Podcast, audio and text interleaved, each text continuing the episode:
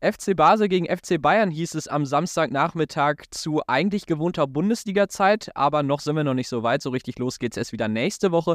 Die Bayern haben beim FC Basel gastiert und das einzige Testspiel abgehalten. Es sollte 1 zu 1 enden und es gibt tatsächlich einige Themen, die bei FCB Inside Matchday auf dem Zettel stehen mit mir und dem Jonas. Servus Jonas. Servus Alex, ich hoffe, du bist gut ins neue Jahr reingestartet. Bin ich, definitiv. Du auch? Auf jeden Fall. Und jetzt, ja, musst du ja, mussten ja die Bayern-Fans nicht lange warten, bis es wieder losgeht.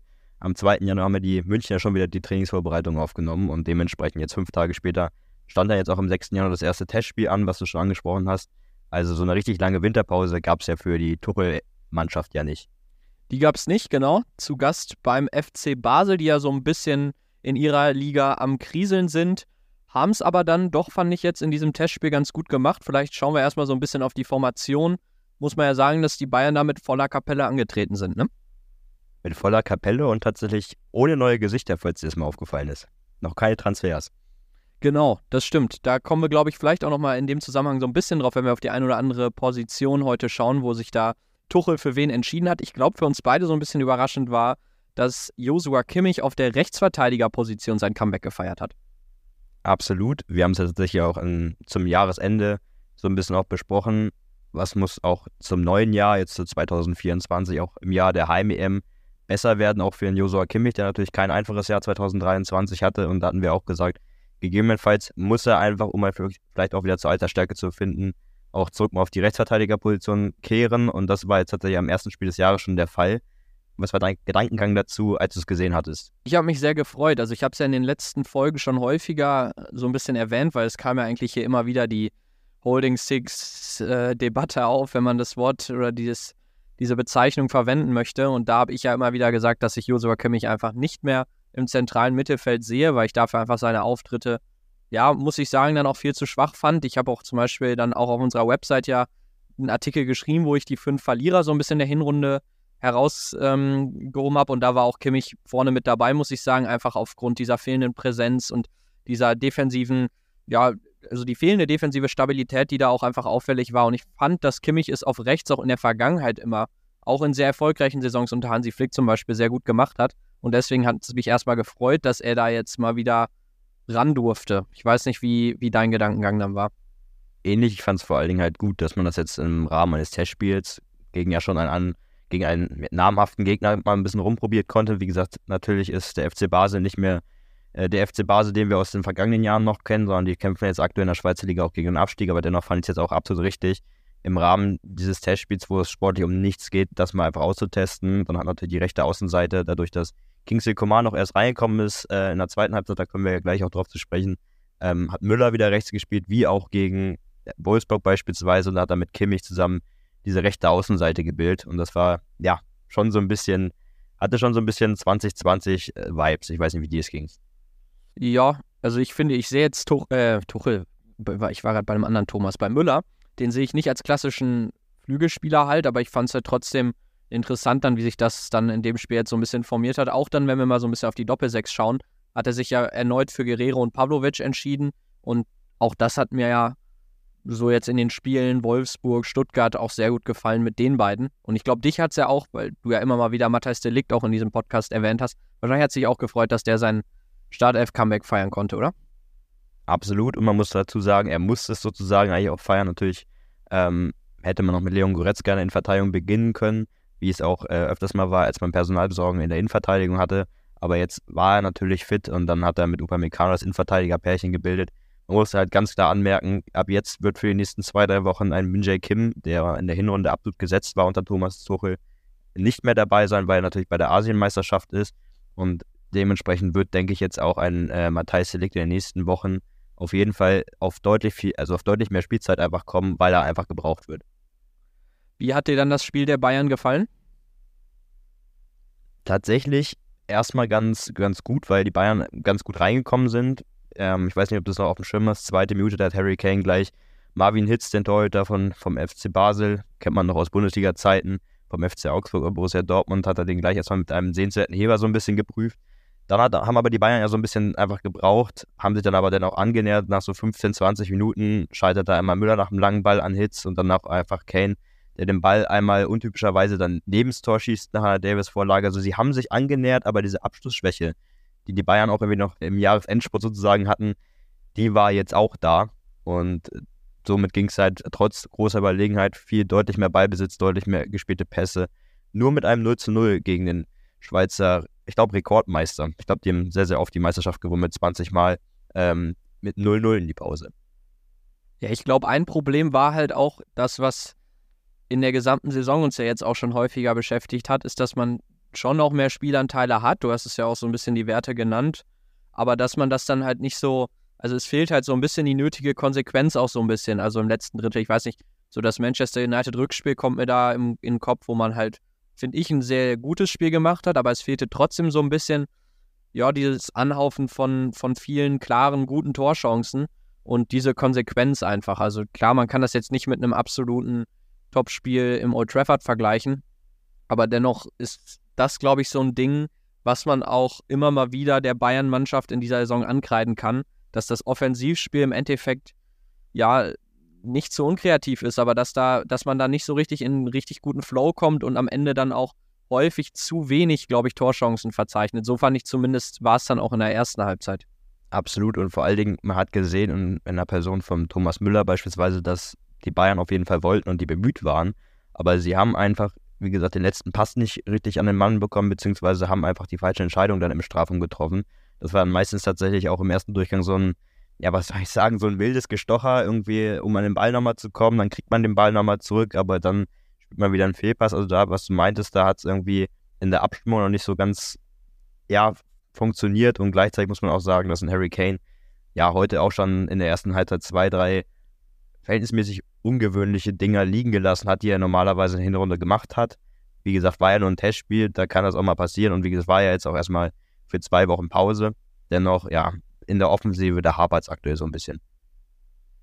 Dann die zweite Halbzeit. Ich glaube, kann man sagen, dass die Bayern dann nicht so richtig gut rauskommen. Und ich fand, also jetzt nur so mein Eindruck in der zweiten Halbzeit, fand ich die ersten 20 Minuten vor allem extrem schwach. Ich fand dann, als die ganzen Wechsel aufkamen und vor allem die jungen Spieler reinkamen. Aber in der Halbzeit kam ja auch schon ein Koman, ein Goretzka, ein Ulreich. Aber dann sah es auch irgendwann besser aus. Also zuvor muss man sagen, kamen die Bayern dann schon sehr unter die Räder, haben dann ja auch in der 59. Minute das 0 zu 1 kassiert. Also in der Phase muss ich sagen, dachte ich dann auch wirklich, dass die Bayern dann nicht mehr, nicht mehr zurückkommen. Aber ich fand diese Wechsel und diese ja jungen, hungrigen Spieler haben den Bayern dann sehr gut getan. Genau, und es war auch ja, bei den Wechseln zur Pause hat ja erstmal Thomas Tuchel dreimal gewechselt mit Neuer raus, Müller raus und Delikt raus. Dafür Goretzka, Kuman und Ulreich rein. Da hat dann, wie gesagt, Goretzka die Innenverteidigerposition für den zweiten Durchgang bekleidet. Da muss man wahrscheinlich auch sagen, dass einfach Delikt aktuell noch kein Mann für 90 Minuten ist. Und du hast es angesprochen, Basel hat in einer 59 Minute das 0-1 geschossen. Etwas überraschend kann man sagen, aber sie haben es halt im Vergleich zum deutschen Rekordmeister deutlich besser gemacht, weil sie halt ja, mit der zweiten äh, Chance überhaupt äh, für, in Führung gegangen sind einfach. Und da hat dann einfach ja, Fabian Frei, der routiniert auf Seiten des FC Basel, dann Juan äh, Guato einfach bedient und der verliert natürlich an Ulreich. Ulreich war noch leicht dran und natürlich hat ähm, der Basel-Spieler noch so ein bisschen Glück, dass er auch so in den Knick rauscht, ähm, äh, ganz kurz vorm Abschluss. Aber das war, wie gesagt, schon eine kalte Dusche für die Bayern und man muss ganz klar sagen, genau, da hat es nicht funktioniert. Da ist man weder an die Zweikämpfe gekommen, richtig, noch war man irgendwie mit der richtigen Körpersprache da, sodass tatsächlich Basel in diesen, ich würde schon sagen, 10, 15 Minuten nach der Führung mit einer etwas deutlichen, breiteren Brust ähm, auf dem Platz unterwegs war, sich mehr zugetraut hat und dann ja auch tatsächlich noch die Chance aufs 2 zu 0 hatte. Ja, also das war dann ja so eine Phase, wo ich fand, die Bayern auch sehr naiv verteidigt haben. Also sie standen sehr hoch und haben dann dem FC Basel sehr viele Räume gegeben und da hatte ich dann also in, vor allem in der Phase hatte ich dieses Gefühl von, das ist nur ein Testspiel. Also das haben für mich die Spieler da so ausgestrahlt, eigentlich von, von, äh, von der Viererkette bis nach ganz vorne. Also da fand ich, passte auch die Körpersprache nicht, da passte eigentlich gar nichts. Ähm, und da hatte man dann auch so ein bisschen den Eindruck, dass sie da dann so ein bisschen Kräfte sparen wollen und sich denken, nächsten Freitag um 20.30 wird es erst so richtig ernst, wenn die TSG Hoffenheim wartet.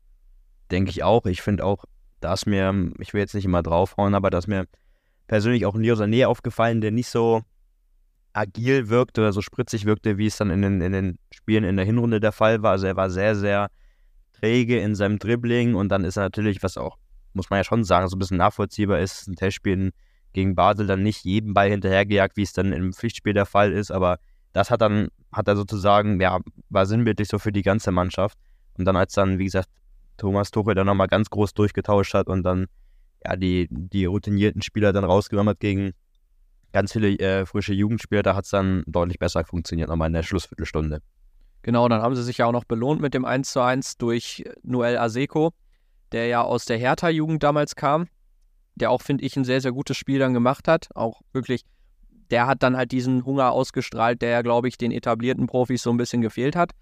Und ich fand es in der Phase dann auch wirklich gut. Das war sehr ansehnlich. Also, ich glaube, da kann man noch ein paar andere Spieler hervorheben. Lovro ähm, Zvonarek, so rum. Genau, so rum.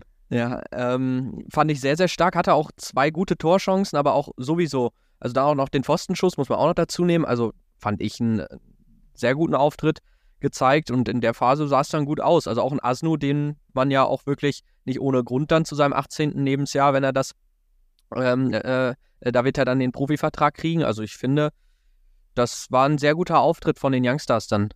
Genau, also man hat halt, wie gesagt, diese Hungrigkeit einfach gemerkt. Natürlich ist für die dann auch äh, eine Riesenchance für den Aseko beispielsweise, dann auch mal dann sich mal richtig zu zeigen, auch mal unter Thomas Tuchel dann wirklich ähm, in einem Spiel. Und das hat der Mannschaft dann auf jeden Fall, wie gesagt, dann noch das 1 zu 1 beschert. Und gleichzeitig muss man sagen, ja, die Bayern hätten dann noch mit ihrer spielerischen Überlegenheit das 2-1 machen können, aber dann war es wieder so, ne, also natürlich auch so ein bisschen Abschlusspech. Einmal der Pfostentreffer, ich glaube, das war auch von äh, Svoranek, ähm, der den Pfosten in seinem Abschluss trifft. Wenn du da ein bisschen Glück hast, dann geht das Ding noch, für, dann drehst du das Ding noch. Aber gleichzeitig, ja, muss man schon sagen, heute hat nicht alles gestimmt. Deswegen muss man schon sagen, geht das Ergebnis, ja, schon in Ordnung, würde ich sagen. Ja, Mattes Tell, fand ich, hatte auch noch eine gute Chance. Sonst wirkt es so ein bisschen, also Bock hat er auf jeden Fall. Das hat man jetzt auch vor kurzem noch gelesen, hat ja auch die Bild geschrieben, dass er wohl ein, bis jetzt so ein bisschen der Gewinner der Wintervorbereitung ist. Ähm, ich hätte es oder mich hätte es sehr gefreut, wenn er dann im Sturmzentrum noch ein paar Minuten gekriegt hätte. Er hat ja jetzt wieder auf links gespielt und ich fände es halt cool, wenn er da auch nochmal auf A9 so ein bisschen zeigen kann, was er drauf hat und vor allem ja auch mit seiner Abschlussstärke und so weiter so ein bisschen, ja, ähm, auch da nochmal ein bisschen Erfahrung sammeln kann, einfach, weil ich glaube, das war ja auch eigentlich ursprünglich der Grund, wo man ihn haben wollte. Chupomoting wird im Sommer wahrscheinlich dann wechseln, ablösefrei, wenn nicht sogar noch im Winter. Also ich glaube, da ist schon auch wichtig, ihn immer mehr so ein bisschen an die Neuner-Position und an diese Backup-Rolle von Harry Kane heranzuführen. Bin ich absolut bei dir. Ich glaube, aber was du schon gesagt hast, aktuell ist einfach die, ja, die Konkurrenz so groß mit dem Chugumoting, der halt eigentlich auch so ein gelernter Neuner ist oder halt sehr, sehr zentral und eher weniger ein Außenspieler ist. Dafür hat er auch einfach nicht mehr das Tempo und dann ist es halt aktuell der Fall, wenn Harry Kane vorne gesetzt ist, ähm, ja, wenn dann ein Tell spielt, dann wird er dann meistens halt erstmal auf den Flügel geparkt. Ich denke auch, dass es perspektivisch langfristig auf jeden Fall sinnvoll ist, dass man ihn dann, wie gesagt, zentraler aufstellt, aber ich denke, das wird auch noch ein bisschen Zeit brauchen. Ja. Hattest du sonst irgendwelche Spieler oder wir haben ja ganz am Anfang, haben ja Joshua Kimmich mal hervorgehoben, weil er halt Rechtsverteidiger gespielt hat. Er war jetzt am Ende der Einzige, der über 90 Minuten ran durfte, ist ja am Ende noch auf die Sechserposition gerückt. Wie hat er dir auf rechts gefallen? Und zweite Frage in dem Zusammenhang, siehst du ihn da auch ja, kurzfristig, mittelfristig oder sogar langfristig. Ja, man muss erstmal vorneweg sagen, dass die Bayern hinten rechts natürlich große personelle Probleme einfach haben. Das ist ja auch kein Geheimnis, dass man sich da auch auf dem Transfermarkt aktuell umschaut, jetzt im Januar. Man muss aktuell sagen, Nusay Masraoui ist bei der, ist ja bei, mit seiner Nationalmannschaft jetzt aktuell unterwegs. Und Bonazar hat sich einen Kreuzbandriss zugezogen, fällt bis Saisonende aus. Und Konrad Leimer war heute, glaube ich, angeschlagen nicht dabei. Dementsprechend, ja, hatte Bayern keine, keinen anderen Spieler im Kader, der die wirklich die Rechtsverteidigerposition bekleiden konnte. Deswegen fand ich es gut, dass das dann auch ja, Thomas Tuchel diesen Schritt gang, gegangen ist und ihn dann dahingestellt hat. Mir hat er grundsätzlich ganz gut gefallen, muss ich sagen. Ähm, er war sehr unauffällig. Gleichzeitig habe ich mich gefragt, um es mal so ein bisschen zu vergleichen mit den letzten Jahren, wo er dann, dann auch regelmäßiger gespielt hat, ob er aktuell noch überhaupt dieses Anforderungsprofil des Rechtsverteidigers erfüllt, wenn du weißt, was ich meine. Also Stichwort zum Beispiel, hat er noch das Tempo? ähm, um gegen die schnellen Außenspieler dann rechts mitzuhalten. Er hat ja, wie gesagt, im Zentrum. Er ist ja generell nicht der schnellste Spieler bei den Bayern und dann jetzt, ähm, wenn es dann ins 1 zu 1 Dribbling geht, ähm, hatte ich heute so ein bisschen das Gefühl, dass man, wenn man einen schnellen Gegenspieler hat, dass er dann mit zwei, drei Schnitten auch schon schnell mal an ihm vorbei sein kann. Das habe ich mir so ein bisschen gefragt, inwiefern das dann auch langfristig dann irgendwie dann auch sinnvoll einfach ist. Aber ja, teile mir gerne mal deine, deine Eindrücke zum Kimmich auf der Rechtsverteidigerposition. Ja, ich glaube, heute ist halt so ein Spiel, wo er da noch nicht jetzt irgendwie direkt zeigen konnte, ich bin der neue Rechtsverteidiger oder ich möchte unbedingt wieder auf die Sechserposition, weil das Spiel halt einfach dafür zu wenig hergegeben hat, muss man einfach ganz klar sagen. Die Bayern wollten nicht so richtig, so war mein Eindruck. Und dafür war es halt dann eigentlich im Endeffekt ein solider Auftritt, aber da jetzt schon die Schlüsse rauszuziehen, glaube ich, ist schwierig, inwiefern er da jetzt die Rechtsverteidigerposition dauerhaft bekleiden kann, vor allem wenn noch ein Sechser kommen sollte.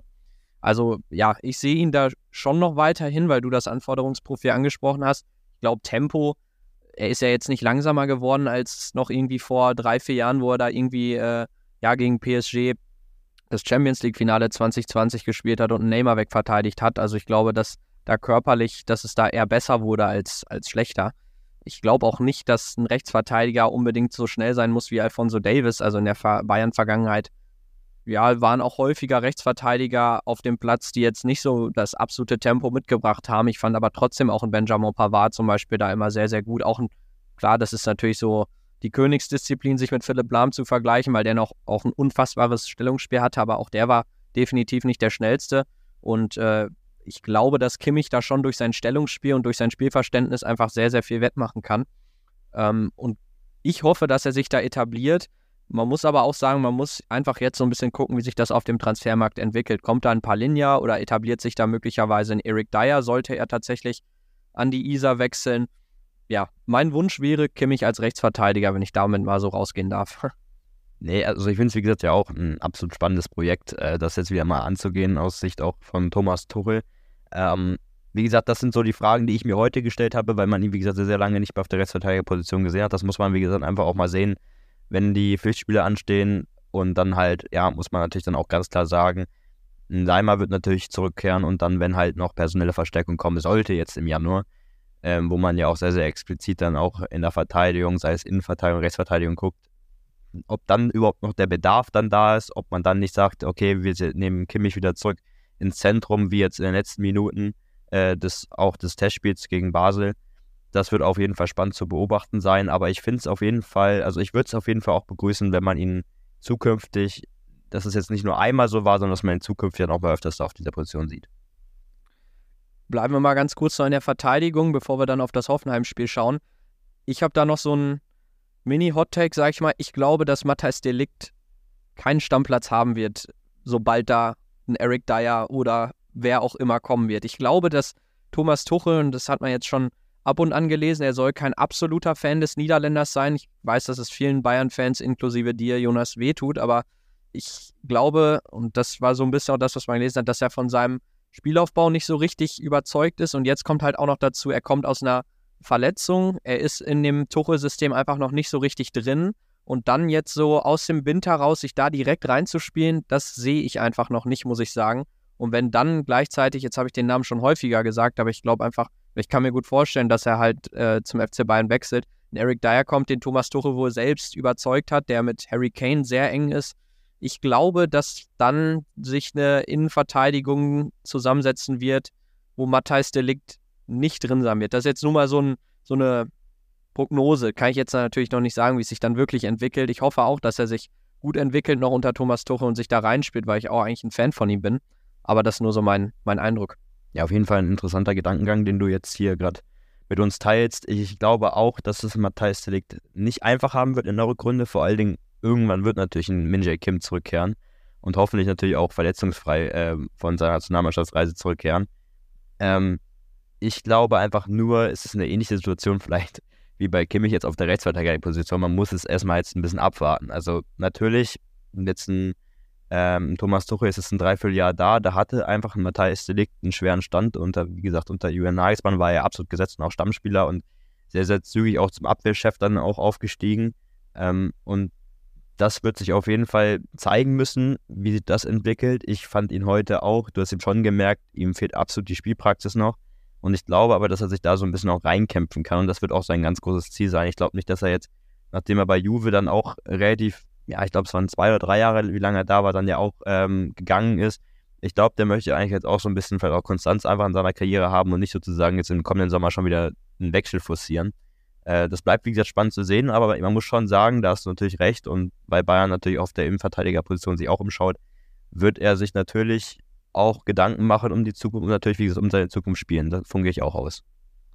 In dem Zusammenhang muss man ja auch sagen, dass Thomas Tuchel einfach auch ein Fan von Min Jae Kim ist. Und du hast ja gesagt, wenn der dann auch wieder zurück ist, Upamecano fit bleiben sollte, kann es schon auch gut sein, dass die beiden sich wieder als Duo da formieren werden in den wichtigen Spielen, die dann zum Beispiel gegen Lazio Rom oder Bayer Leverkusen kommen. Man muss es ja auch sagen, also Min Jae Kim, der zum Beispiel halt auch die meisten Pässe in die Tiefe pro Spiel ähm, verzeichnen kann in allen Top 5 Ligen. Das ist ein unfassbarer Wert mit 35,5 Pässen.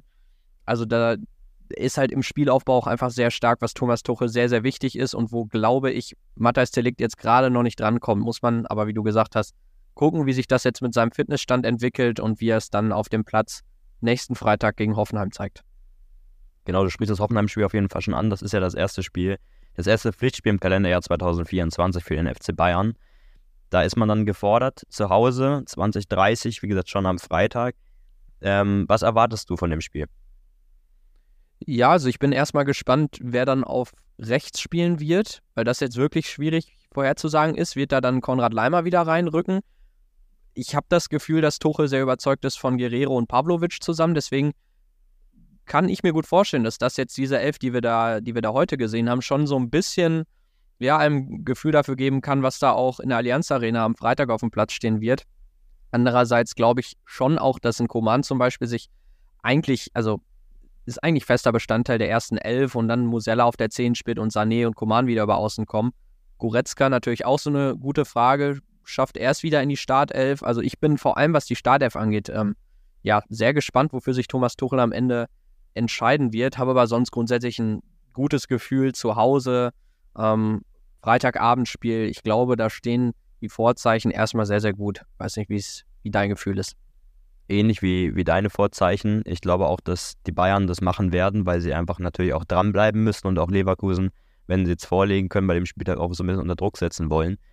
Gleichzeitig muss man aber natürlich auch sagen, Hoffenheim spielt eine deutlich verbesserte Saison im Vergleich zum letzten Jahr. Im letzten Jahr hast du ja sehr, sehr lange aus TSG-Sicht ja, gegen den Abstieg gespielt. Dieses Jahr bist du äh, wirklich sehr, sehr gefestigt äh, im oberen Tabellen, im, in der oberen Tabellenhälfte mit Platz 7 Jetzt hattest du ja vor der Winterpause diesen einen ärgerlichen Dämpfer aus Hoffenheimer Sicht äh, mit 3 zu 3 nur gegen Darmstadt zu Hause.